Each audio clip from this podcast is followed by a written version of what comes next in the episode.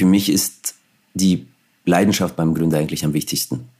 Ich glaube, ähm, die Brands, die wir uns anschauen, die wirklich gut sind, die wir als gut erachten, da stehen immer sehr, sehr starke Founder und also Gründerinnen und Gründer dahinter, ähm, die eine Idee hatten, die eine Vision hatten, vielleicht irgendwo eine, einen Traum, vielleicht sogar eine Philosophie haben, die sie ähm, durch ein bestimmtes Produkt dann ähm, wirklich leben.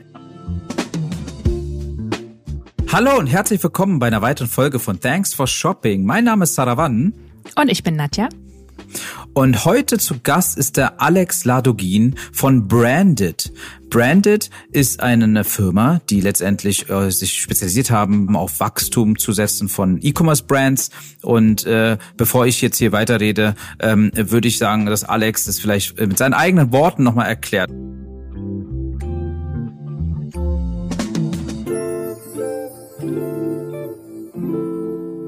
Hallo Alex. Hi Alex. Hallo ihr beiden, grüße euch. Ähm, vielen Dank für die Einladung. Ja, ich kann ähm, gerne vielleicht einfach eine ganz kurze Zusammenfassung von dem, was wir machen.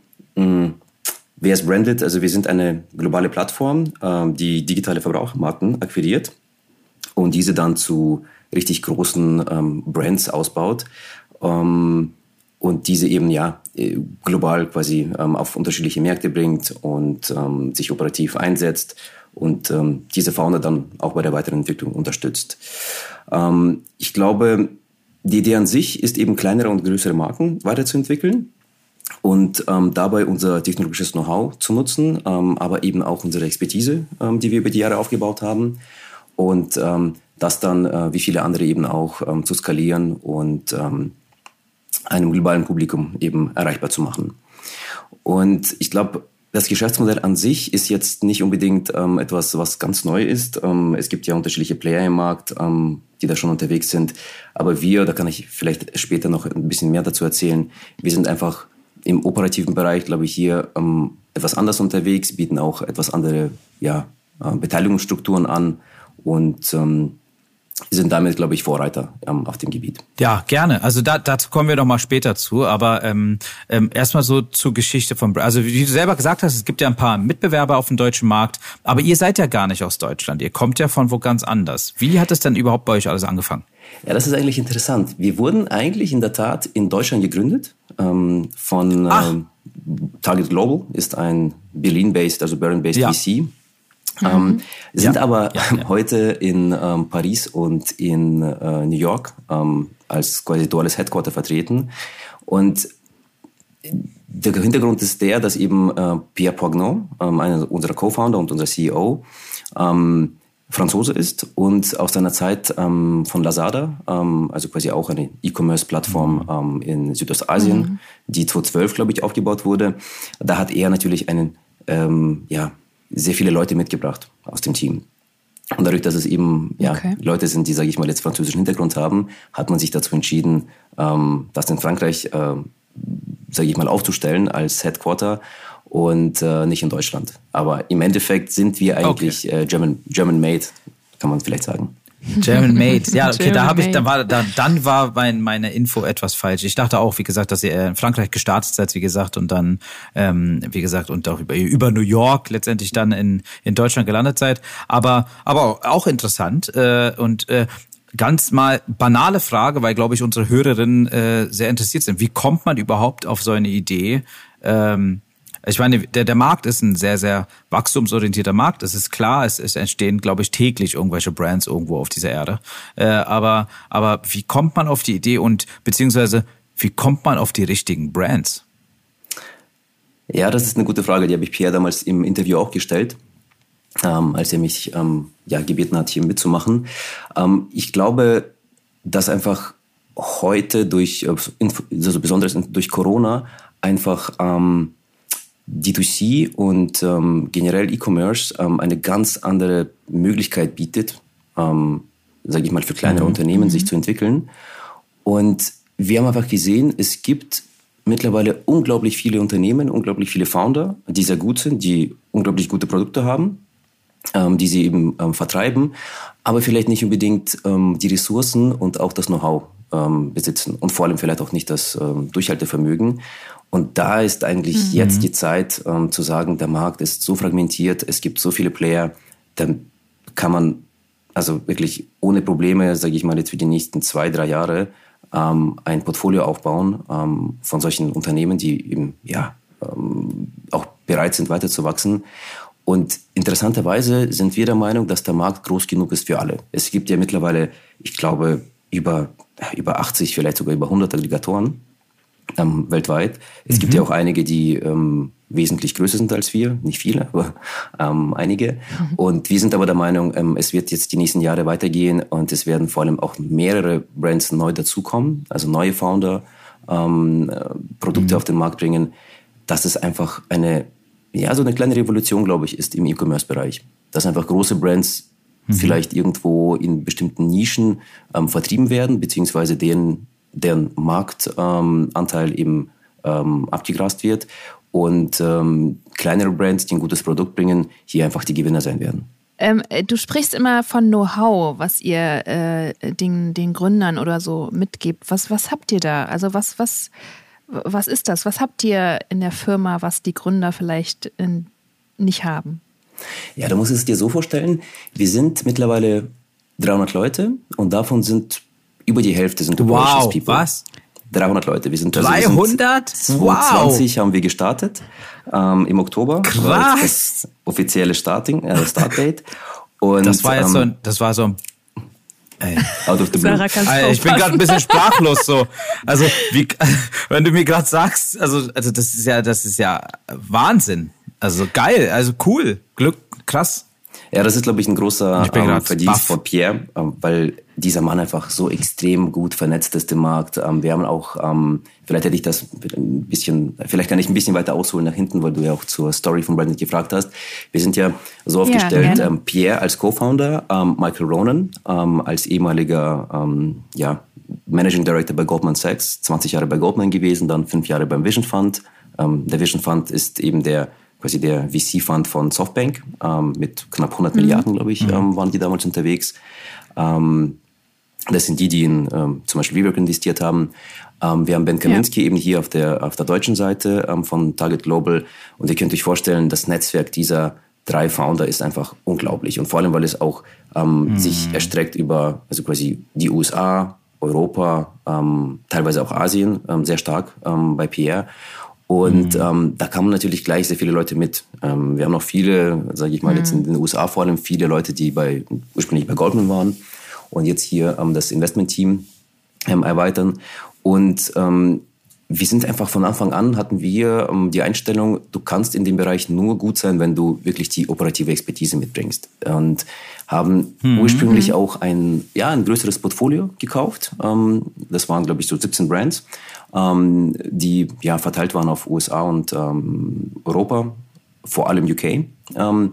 Und da sind natürlich auch sehr viele Leute mitgekommen. Das heißt, heute sind wir so bei 90 Leuten, die nur ausschließlich Product Development machen. Du musst dir vorstellen, ein Drittel unserer äh, Kollegen hat nichts Krass. anderes zu tun, ja. als einfach jeden Tag sich zu überlegen, welche Produkte kann ich wie launchen, wie kann ich ein Produkt verbessern, ähm, was kann man vielleicht irgendwie jetzt dann ähm, vielleicht droppen, weil es von der Marge nicht mehr passt oder vielleicht, weil die Nische zu überrannt ist. Also das sind, die gehen da wirklich sehr ins Detail. Und ähm, wir sind heute bei, ja, so knapp 45, etwas über 45 Marken, die ungefähr 200 mhm. Millionen generieren, also Jahresumsatz. Und ähm, mhm. da kannst du im Endeffekt nicht mehr eine Person hinsetzen, die irgendwie fünf Marken betreut, sondern da muss es so sein, dass mindestens Klar. zwei ja. Leute ähm, wirklich den ganzen Tag nur sich Gedanken machen, wie man jetzt ähm, ja, für vor allem größere Marken bei uns weiterentwickelt. Ähm, und ich glaube, die Expertise, ähm, vielleicht Nadja zu deiner Frage nochmal zurückzukommen, mhm. ich glaube sehr stark einfach im Marketing, ähm, weil es mittlerweile mhm. nicht mehr trivial ist, auf Amazon Marketing zu machen.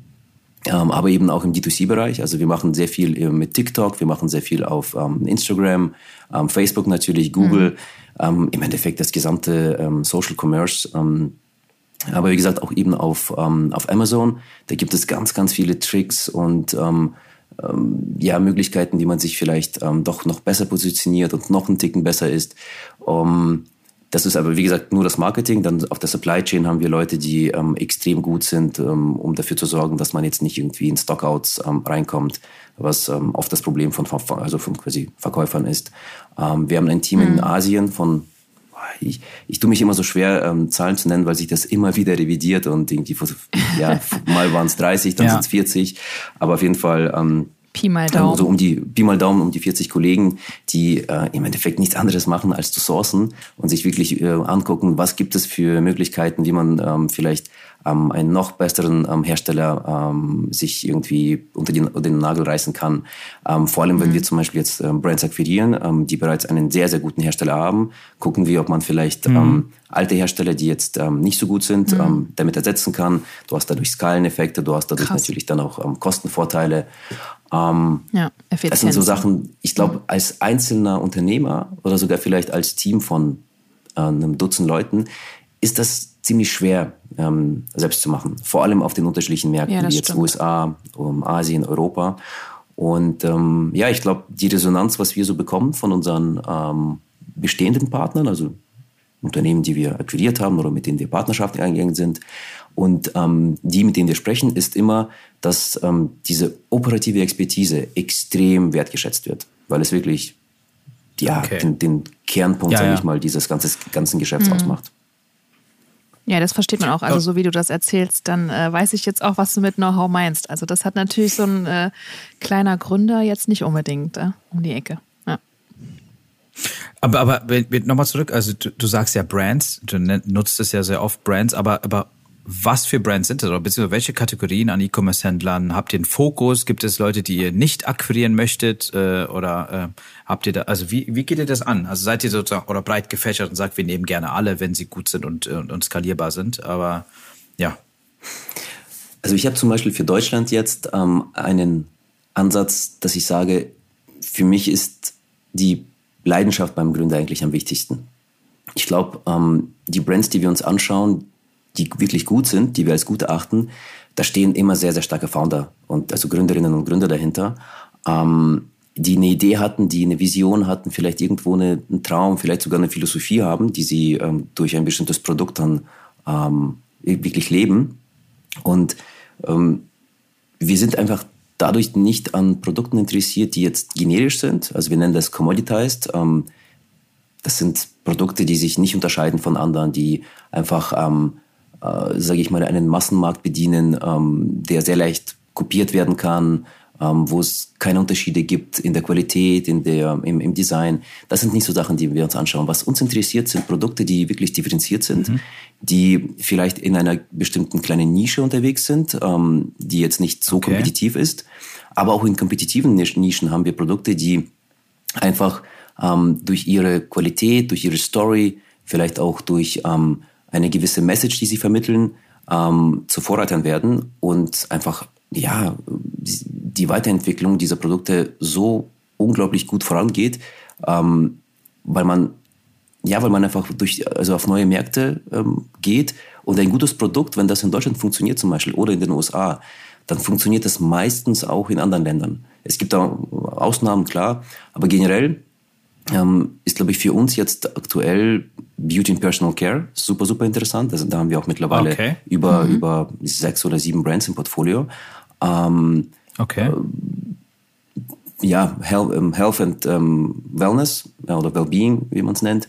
Das sind alles so Sachen wie Supplements, Nahrungsergänzungsmittel, aber auch Themen wie ähm, Beauty from Within ähm, zum Beispiel. Das ist etwas, was mich extrem äh, ähm, ja, beschäftigt jetzt aktuell. Super spannendes Thema. Ähm, und das Dritte, was jetzt als Hauptfokus bei uns auch ähm, unter den drei Kategorien äh, besteht, ist ähm, Home and Kitchen, Sports, Outdoor. Das sind alles Themen, ähm, die ihr kennt. Also im Endeffekt, was man mhm. auf Amazon so typischerweise kauft, ähm, wenn man einfach mal im Haushalt irgendwas benötigt. Da haben wir auch ähm, mittlerweile, glaube ich, über 20 Brands, die jetzt in dem Bereich unterwegs sind. eine Brand zum Beispiel Klasse. Ototo, jetzt einfach nur als Vergleich, um einfach zu zeigen, glaube ich, was was die, was so das Besondere ist, was wir suchen. Ähm, das ist eine Brand, die machen ähm, Küchenutensilien, ähm, also irgendwelche Kochlöffel oder irgendwelche Schalen, aber mit einem unglaublich coolen Design. Das ist ein bisschen crazy, ähm, spricht auch wirklich äh, eine gewisse Nische an. Und ähm, ja, super spannende Sachen, wie zum Beispiel ein Korkenzieher, der dann, wenn man ihn aufzieht, wie eine Fledermaus ausschaut. Ähm, wir haben das vor kurzem auf äh, TikTok, ähm, auf TikTok äh, ja beworben und hatten eine Million Views. Du musst dir vorstellen, das Ding ist so viral gegangen, krass, eine Million. Krass. Ähm, also da hatten wir sogar ein Stockout, was eigentlich nie vorkommt. Das Ding war komplett ausverkauft. Und das sind so Sachen, das krass. hast du halt nicht mit einem stinknormalen Korkenzieher, der, sage ich mal, so nur nach 15 mhm, ähm, ja. ausschaut. Ähm, und weil auch der Founder dahinter einfach unglaublich passioniert ist. Das ist ein eine Person, die, die mit Herzblut dabei ist. Und was vielleicht interessant ist, das ist vielleicht ähm, auch diese Differenzierung zu anderen. Wir bevorzugen das sogar oder, oder ähm, versuchen Founder dazu zu bringen, dass sie bei uns an Bord bleiben. Also dass wir zum Beispiel hingehen und sagen, komm, wir ähm, übernehmen 80, 70, 60 Prozent von deiner Marke, der Rest bleibt bei dir als Founder und wir skalieren dich. Wir helfen dir weiterzuwachsen und ähm, du hast quasi die Kontrolle. Du bist immer noch im ähm, Fahrersitz, also im Driversitz und ähm, wir helfen dir auf der gesamten Bandbreite. Wir skalieren dich ins Ausland, bringen dich in die USA, nach Asien, wenn's, äh, wenn es Sinn macht. Ähm, wir helfen dir, ähm, das Marketing zu optimieren und vor allem dann auch Produkte zu entwickeln. Mhm. Und diese Founder sind dann so angetan davon, dass sie halt sagen, okay, ich muss eigentlich meine Vision, meine, meinen Traum nicht aufgeben und es in komplett fremde ja, Hände geben, sondern habe ich eigentlich einen starken Partner, der mich dann unterstützt. Mhm. Und ich glaube, das ist so die Resonanz, die ich bekommen habe, ähm, ist das, was eigentlich am wertvollsten ist. Für die Founder, die wirklich Leidenschaft dabei haben. Diejenigen, die jetzt sagen, naja, ich habe jetzt hier irgendwie über die letzten zwei Jahre mal hm, irgendwelche bleiben wir mal bei Korkenziehern, ähm, aufgebaut und das läuft, das ist gut. Ich, ich mache eine Million Umsatz ähm, und will jetzt einfach mal was anderes machen. Das ist vielleicht jetzt nicht unbedingt so das, ähm, ja, das absolut ähm, begehrteste Target, ähm, was ich mir vorstellen könnte. Ja, interessant. Also das war jetzt wäre jetzt die nächste Frage gewesen. Du hattest, du hattest vorhin schon erwähnt äh, bezüglich es gibt verschiedene Beteiligungsmöglichkeiten, Beteiligungsformate. Ähm, ist es denn? Also meine Frage wäre gewesen, äh, sind denn die, also weil du es jetzt schon öfter erwähnt hast, sind die Founder denn überhaupt danach noch dabei? Äh, gibt es manchmal 100% Übernahmen oder oder oder und aber wenn du jetzt schon sagst, also dass ihr gerne mit den Founders weitermacht oder Founder weitermacht, äh, finde ich das interessant, weil unsere Hörerinnen sind, glaube ich, schon interessiert auch dran, äh, wenn sie, wie gesagt, auch irgendwann äh, stuck sind und skalieren wollen, brauchen sie natürlich starke Partner, aber müssen dementsprechend natürlich auch eine Brand haben, die äh, für euch interessant ist. Äh, und daher, wie gesagt, war die Frage. Aber interessant, aber gibt, was sind denn so die unterschiedlichsten Beteiligungsmodelle? Sind, liegt es da an, geht es da um die Prozentzahl oder gibt es auch ganz andere System, Systeme, die ihr angeht? Also wir sind ähm, dadurch, dass ähm, unser Background ähm, im Investment-Team, sage ich mal, sehr ja, sehr professionell ist, ähm, haben wir eigentlich nie Probleme, irgendwas darzustellen, was absolut irgendwie crazy ist oder, oder sehr, sehr speziell ist. Das heißt, wir sind ähm, extrem flexibel. Das geht los mit absoluten 100% Übernahmen, wo der Founder oder die Founderin komplett rausgeht und ähm, sich im mhm. Endeffekt nie wieder um das Thema kümmert.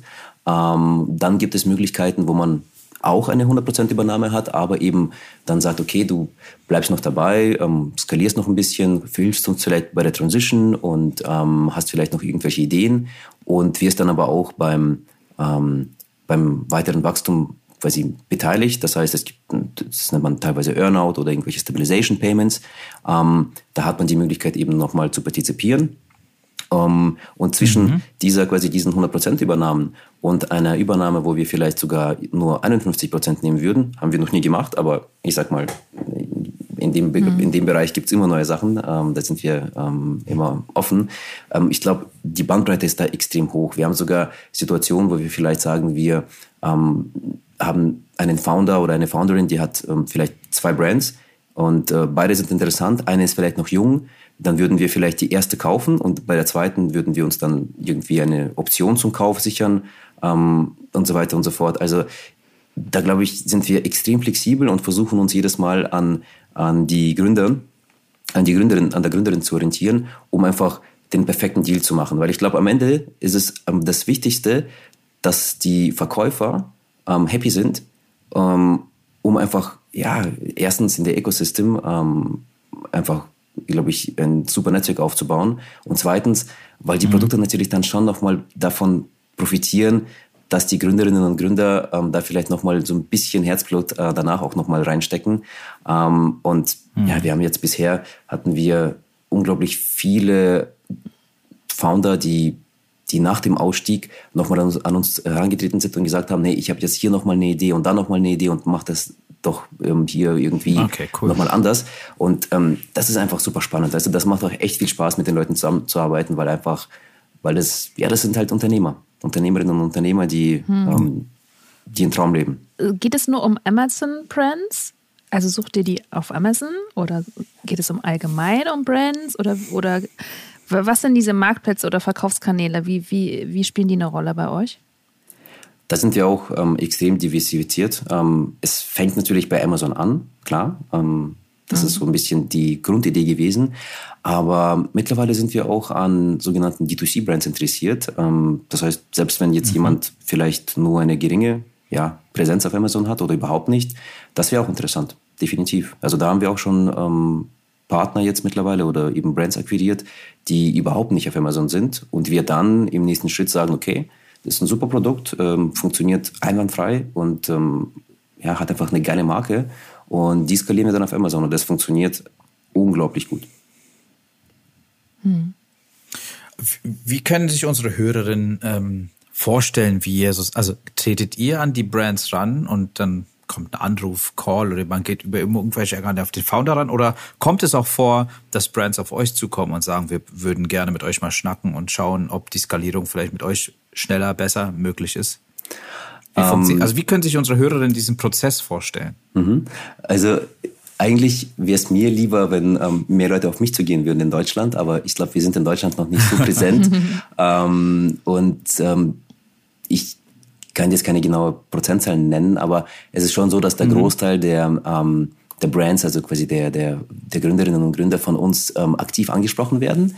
Ähm, das ist mhm. unter anderem auch so ein bisschen ähm, mein Job und ähm, der Job meiner, äh, meiner Kollegen im Team, dass wir einfach ähm, uns angucken, wer sind denn die, die Vorreiter, wer sind denn die guten, die, die besonderen ähm, ja, Brands hier in, in Deutschland oder eben weltweit ähm, und gehen dann auf die zu. Ähm, das ist, funktioniert dann so, dass du eben im ersten Gespräch einfach, ähm, einfach mal an, ja, antestest, was so die, die weitere Planung, sage ich mal, jetzt einer solchen Brand ist, ob jemand über den Verkauf nachdenkt oder ob man vielleicht eher sagt, na ja, ich möchte noch weitermachen, aber ich hätte vielleicht Interesse, dass ich Unterstützung bekomme. Und ähm, wir dann einfach um zu überlegen, okay, wie, wie können wir zusammenarbeiten? Also das beginnt meistens eben durch unseren Reach-out, ähm, durch ein erstes Telefonat und entwickelt sich sehr, sehr unterschiedlich. Also wir hatten schon Situationen, wo, ähm, okay. wo jemand vielleicht sogar nach einer Woche schon sagt, okay, ich möchte verkaufen, passt super, ähm, let's go. Und manchmal dauert es zwei Monate, bis mhm. jemand ähm, dann wirklich sich final überlegt hat, was, er, was sie oder er eigentlich machen möchte. Hm. Ja, verstehe ich. Krass. Ähm, und jetzt aus reiner Neugier, wie alt sind oft die Brands oder gab es auch schon mal so Sachen, die ganz relativ jung waren, neu waren und ihr sagt trotzdem, seht ihr schon das Potenzial darin? Oder, oder ist es schon so, dass es eine Mindestlaufzeit an, an, an Leben der Brand sein muss, damit ihr dann sagt, okay, wir können drüber sprechen? Also generell sagen wir eigentlich immer, dass eine Brand mindestens 18 Monate alt sein sollte. Ähm, Hintergrund ist so ein okay. bisschen, dass du natürlich sehr schwer mh, hm, den Verlauf oder den, den Erfolg einer Brand abschätzen kannst, wenn du jetzt vielleicht irgendwie in den ersten acht Monaten massiv ähm, Erfolg mhm. hattest und ähm, irgendwie einen Trend ähm, vielleicht ähm, geritten ähm, hast und ähm, sich dieser dann nicht mehr fortsetzt. Deswegen sagen wir, meistens wollen wir schon 18 Monate mindestens. Noch besser ist es natürlich, wenn eine Brand ähm, wirklich etabliert ist und ähm, schon vielleicht seit fünf Jahren besteht, aber absolut nicht, ähm, nicht also kein, quasi keine absolute Voraussetzung. Wir hatten auch schon Situationen, ganz ehrlich, wo wir uns ähm, Brands angeschaut haben, die vor einem Jahr gestartet haben und einfach eine unglaubliche mhm. ähm, Growth Trajectory hatten. Also im Endeffekt von null mhm. dann irgendwie auf drei Millionen hoch sind ähm, im Umsatz. Das gibt's auch. Mhm. Ähm, da mhm. ist es aber so, dass wir uns dann wirklich natürlich genau anschauen, wie ist dieses Wachstum getrieben? Ist das jetzt nur Marketing oder, oder ist mhm. das wirklich organisch? Und ähm, aber generell, also ich würde ich würde als Brand also wenn ich jetzt ich mal den Verkäufern oder den Verkäuferinnen hier einen Tipp geben könnte, ich glaube, man kann nie früh genug über, über so einen Verkauf ähm, nachdenken, also drüber sprechen ähm, und sich einfach Gedanken machen, wie, wie sowas aussehen kann. Das heißt, wir sprechen auch mit, äh, mit Leuten, die vor einem Jahr gestartet haben, ähm, denen ich dann Tipps gebe, um vielleicht mhm. noch ähm, besser zu werden, äh, noch weiter zu wachsen, ähm, sogenannte Low-Hanging Fruits abzugreifen. Und die kommen dann vielleicht nach einem mhm. halben Jahr und sagen, pass auf, ich bin jetzt hier mittlerweile bei 2 Millionen oder bei 1,5 und, ähm, mhm. und dann macht das Gespräch für sie auch mehr Sinn, weil äh, mir geht es ja nicht darum, dass ich jetzt irgendwie so günstig wie möglich einkaufe, sondern einfach eine tolle Brand ähm, ja. ins Portfolio hole. Und ja. ähm, da ist der Preis natürlich schon wichtig, aber wichtiger ist die Qualität und wichtiger ist einfach ja, diese Gewissheit, dass, dass das Wachstum da ist und dass ähm, vor allem das Potenzial auch da ist. Warum ich auf die Frage komme, ist eigentlich letztendlich, ich meine, wir, wir stecken mitten in der Pandemie immer noch, es wird noch weitergehen. Und äh, kann es nicht da vorkommen, dass natürlich gewisse neue Brands, die sich da aufmachen in der in der Online-Welt und E-Commerce-Bereich, dass die Zahlen etwas verzerrt sind, weil letztendlich starken Wachstum durch die Pandemie generieren, weißt du? Also dass dass man letztendlich sagen kann, hey, 2020 und 2021 waren eben starke Pandemiejahre und vielleicht kommt auch noch 22 dazu, aber äh, dass es vielleicht verzerrt ist. Also dass ein Normalzustand ohne Pandemie es vielleicht hätte anders hätte laufen können. Das wäre nur, also das, das wäre interessant. Also ist das auch ein Aspekt, den ihr mit berücksichtigt, sozusagen?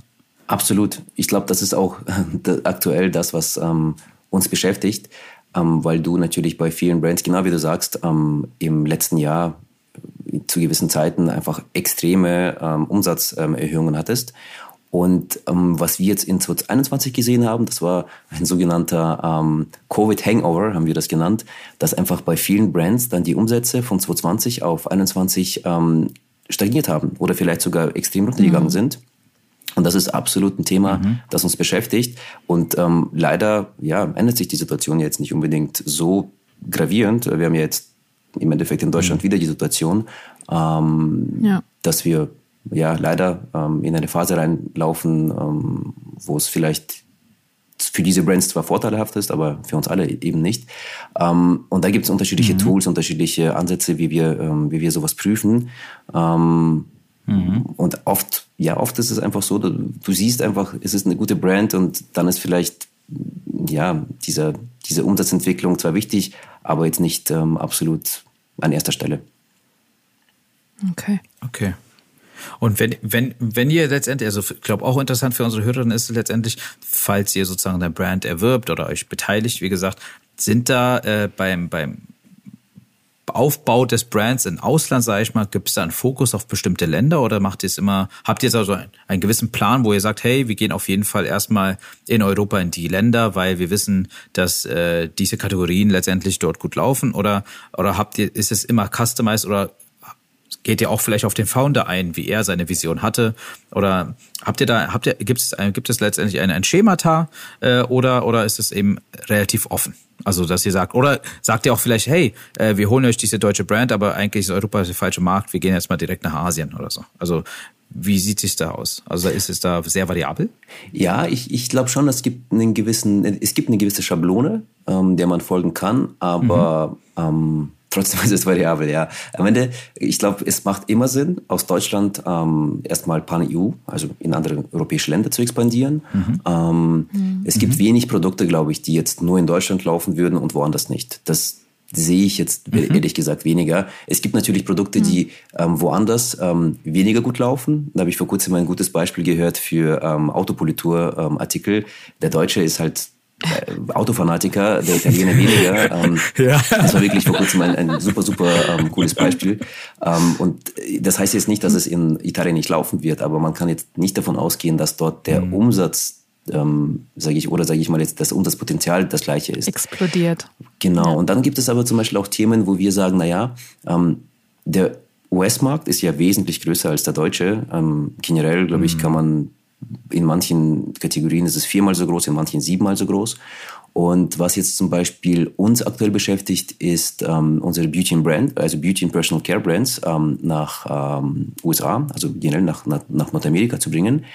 Und da muss man ehrlich sagen, wenn das jetzt zum Beispiel eine deutsche Brand ist, ähm, die irgendwelche Cremes herstellt, oder andere ähm, Kosmetikartikel, die wird sich mhm. wahrscheinlich in den USA etwas schwierig tun, ähm, weil einfach der US-Markt schon extrem okay. kompetitiv ist, übersättigt. Und ähm, mhm. ja, vielleicht auch der Konsument in den USA jetzt ähm, deutsche Kosmetik eventuell nicht so schätzen würde wie jetzt ähm, Homemade, also US-Made.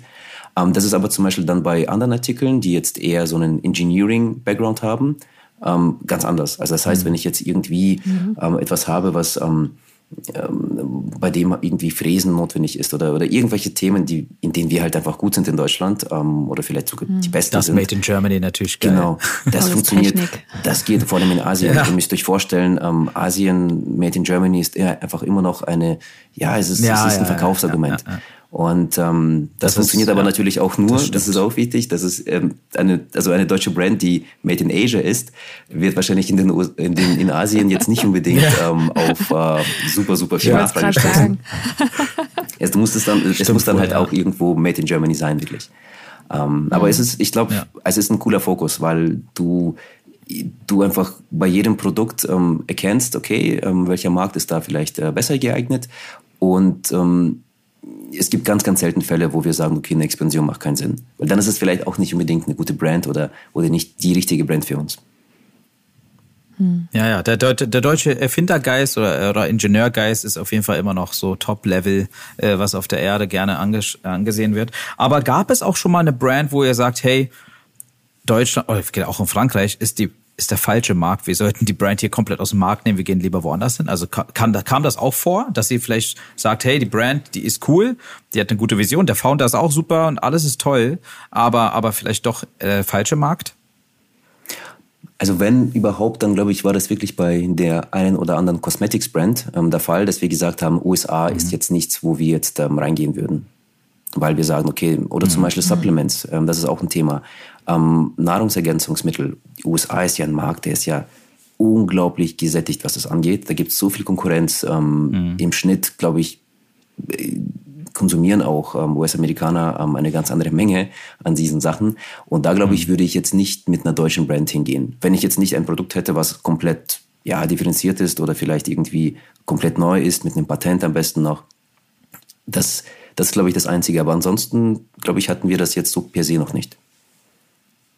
Okay.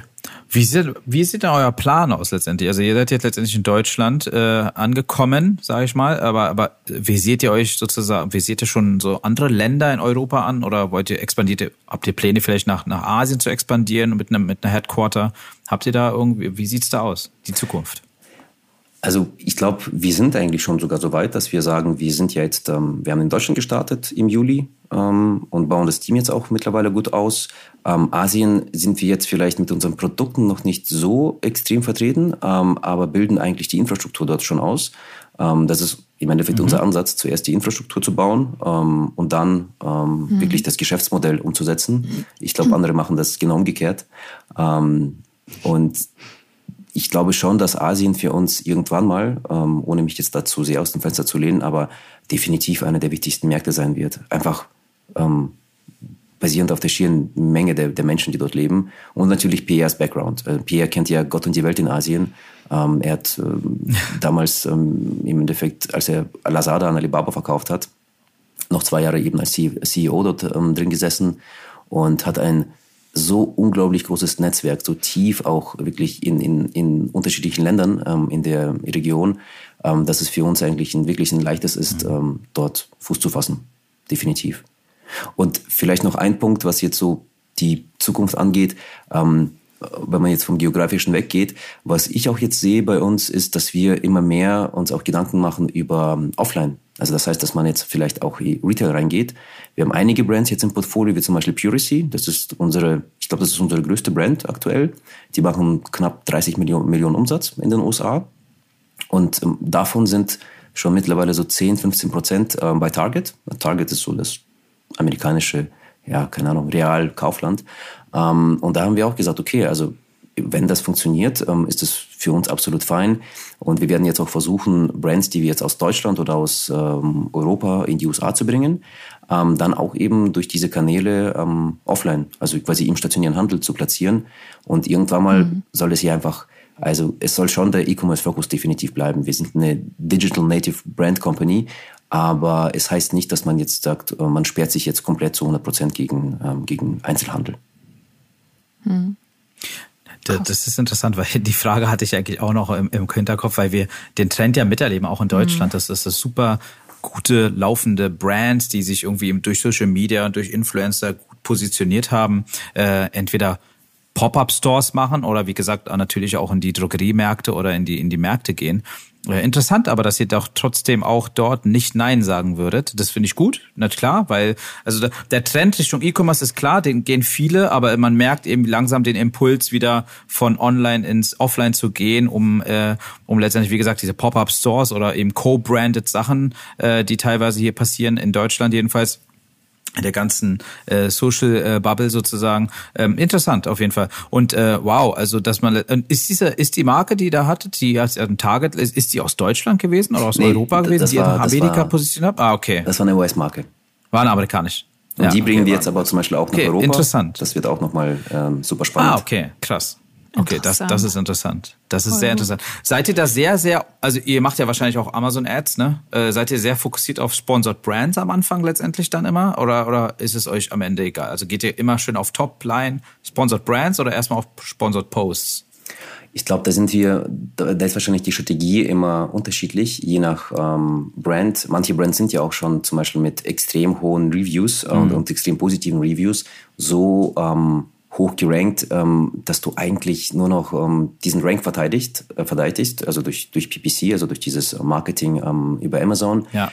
Und ähm, wir dann jetzt nicht unbedingt versuchen, ähm, auf Teufel komm raus, ähm, die Marketingkosten zu erhöhen, okay. damit man das ja, erhöht. Aber gibt es natürlich auch Situationen, wo es genau so ist, wie du sagst. Ja. Cool. Du hast ja gesagt schon, ihr seid seit Juli in, in der Deutschland aktiv äh, und, und, und ihr seid am Wachsen auch letztendlich. Äh, wir haben öfter schon Gäste, Gästinnen gehabt, äh, die letztendlich äh, aufgerufen haben äh, nach, nach neuen äh, Kolleginnen sozusagen. Ähm, also falls du irgendwie jetzt was loswerden möchtest, vielleicht äh, sucht ihr ja bestimmte äh, Leute, die vielleicht äh, was interessante Positionen bei euch sein könnten in Deutschland. Ich habe heute auf äh, LinkedIn, das war jetzt nicht extra wegen dem Podcast, aber ähm, heute extra ähm, äh, einen Post ähm, für einen Intern. Also ich suche jetzt gerade einen Intern in äh, Deutschland ah. für unser Investment-Team. Mhm. Mhm. Ähm, ist jetzt seit Freitag, glaube ich, ähm, bei uns auch auf der Website drauf. Von dem her, also wenn jemand Interesse hat, ähm, wir sind super, super offen. Ich finde auch, ich, hätte, ich würde sehr gerne auch ähm, mehr Mädels einstellen, weil wir jetzt in den USA zum Beispiel, ähm, ich glaube, so 50-50 sind, was Frauen und Männer angeht. In London haben wir fast ausschließlich nur ähm, weibliche Kolleginnen ähm, und Paris, glaube ich, so 70-30 oder sowas.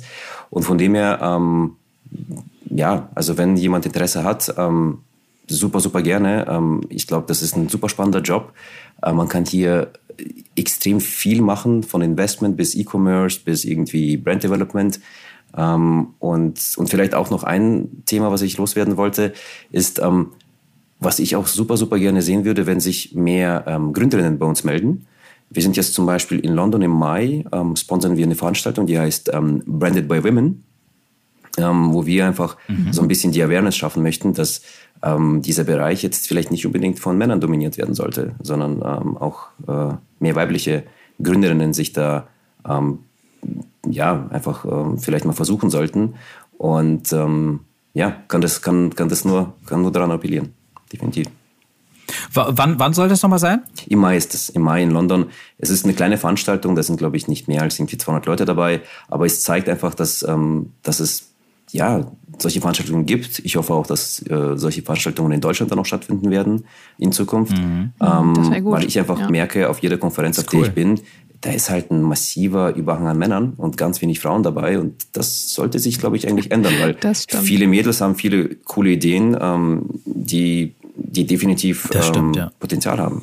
Da sollte man sich trauen. Absolut. Ja, ja, ja. Nee, das beobachte ich auch. Also letztendlich, also ich, ich beobachte da eine Veränderung. Also, also da, da war es ganz am Anfang letztendlich schon extrem männergetrieben, die E-Commerce-Branche. Also wenn wir jetzt mal die Anfänger von meinem E-Commerce verhalten, also als Amazon noch Bücher und, und CDs und Videos verkauft hat, äh, habe ich ja Boxershorts in meinem alten Arbeit, bei meinem alten Arbeitgeber online verkauft. Mann, bist da war es ja wirklich, also, da kamen ja so die neuen Online-Händler, da wurden das dann, war das dann so, so ein, Trend damals, dass letztendlich man sich irgendwie die Trends in Amerika angeschaut hat. Ich kann mich noch erinnern, da gab es diese Fun Dutch Cappies, ne? Die, die hatte ja, jeder haben die wollen. Ich auch noch. Äh, genau, und dann haben wir, haben wir massenweise Fun Dutch Cappies aus Amerika bestellt und sie dann hier über Ebay verkauft. Also das, das waren so die ersten Sachen. Und das haben aber auch nur meistens damals eben auch Männer gemacht. Aber ich sehe jetzt eine Veränderung, auch ganz besonders thematisiert auf Brands, weil ich glaube, weibliche Founder haben da ein ganz anderes anderen Blick drauf. Finde ich interessant. Also falls du, wie gesagt, in Deutschland auch mal so eine Veranstaltung machen äh, wollen würdest, wir sind gern dabei. Ne? Also da, da lade ich mich jetzt mal aktiv einfach selber ein, so wie frech Fall. ich bin. Äh, und äh, und äh, und da können wir auf jeden Fall auch nochmal äh, an unsere Mandantinnen äh, auf jeden Fall auch nochmal äh, drauf schauen und sagen, hey, äh, wäre vielleicht eine interessante Veranstaltung für euch. Ähm, aber auf jeden Fall äh, finde ich es interessant. Also und äh, nochmal kurz zurückzukommen. Ähm, ihr wächst, wächst und wächst. Äh, ich würde auch gerne, gerne die Entwicklung weiter beobachten natürlich und äh, sagen, wir hören uns auf jeden Fall in der zweiten Staffel nochmal, äh, wenn dann wieder so ein Jahr vergangen ist und da wird ja viel passieren. Ein Jahr ist ja manchmal wie zehn Jahre im E-Commerce-Bereich. Ja, und äh, und ähm, wie gesagt, also ich, ich fand es einen sehr interessanten Podcast, mhm, äh, ganz letztlich auch mal so hinter die Kulissen zu schauen bei so ein, von so einer Firma.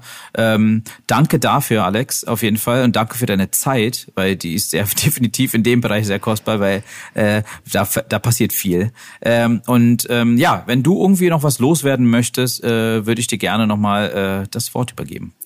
Nee, vielen Dank ähm, für das die Einladung. Übergeben, glaub, sagt man, ne? ähm, wir haben in Deutschland, wie gesagt, jetzt vielleicht noch nicht so die extreme Visibilität. Du hast, du hast ja selbst ähm, gesagt, du warst überrascht zu hören, dass wir 300 Mitarbeiter haben mittlerweile. Das heißt, ähm, mhm. da glaube ich, wird sich noch viel tun und äh, wir gehen jetzt auch ins Fundraising im nächsten Jahr. Ähm, das heißt, ja, heute sind wir so bei 250 Millionen, die wir geraced haben. Das wird sich, ähm, denke ich mal, verdoppeln wahrscheinlich im nächsten Jahr. Mal schauen. Ähm, und wir haben auch extrem ambitionierte äh, Wachstumsziele äh, ja, auf der Umsatzseite. Das heißt, in dem Jahr hoffe ich, dass, ähm, wenn wir jetzt dann nochmal ins Gespräch gehen, ähm, dass du dann wieder überrascht bist. Das wäre mein, ja. sage ich mal, Begehren jetzt. Dein Ziel. Ich, ich glaube, das wird so sein, auf jeden Fall.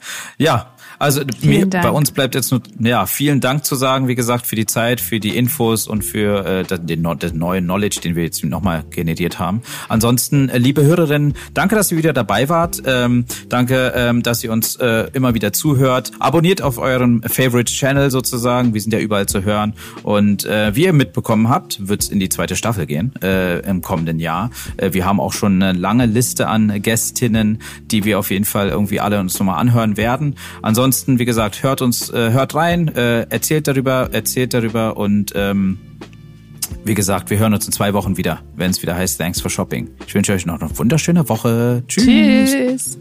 Ciao.